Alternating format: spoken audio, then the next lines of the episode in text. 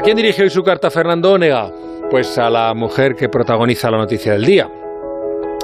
La ministra de Hacienda, que hoy ha llevado con su equipo, eh, por cierto, todo mujeres, eh, al Congreso de los Diputados los presupuestos generales del Estado en trámite parlamentario a partir de hoy hasta el 4 de noviembre. María Jesús Montero. Muy buenas noches, Juan Ramón. Y buenas noches, María Jesús Montero. Luego dicen que las mujeres tienen poco poder financiero. Es que el poder es usted, señora ministra de Hacienda. Poder político, poder económico y eso que en su tierra sevillana llaman poderío. En Internet hay un artículo de Gemma Cernuda que dice, poderío significa seguridad, carácter, acento, fuerza y valentía. Y todo eso lo demostró usted como portavoz del gobierno, aunque aldeano galaico como soy, le confieso que no siempre la entendía. Pero entenderla era lo de menos que un portavoz del gobierno no está para que lo entiendan, sino para que le crean sin entenderle. Y yo lo que esperaba cada martes no era su explicación, esperaba su tronío, que a veces solo le faltaba arrancarse por bulerías. Esperaba su talle de lozana andaluza.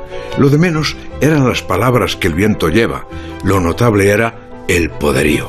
Como esa foto reciente, donde una apertura de falda ponía un prólogo de pierna, pierna ministerial tan bien poderosa que la mesa de Moncloa, ay, no dejaba valorar.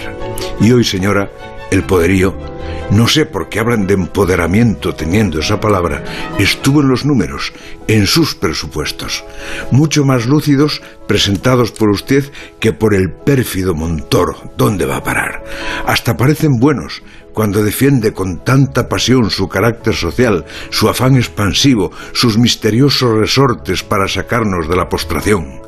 Tienen un poco de brujería cuando adivinan lo que van a recaudar de impuestos, un poco de magia cuando salvan las pensiones sacando dinero de una mano para gastarlo con la otra, un cierto sabor de venganza fría cuando reduce los dineros que Díaz Ayuso ha de gestionar, un mucho de salvar al Ejecutivo al complacer a los catalanes, un algo de posible suicidio cuando rebaja el dinero del País Vasco y el señor Esteban dejó caer esta mañana que peligraba el gobierno.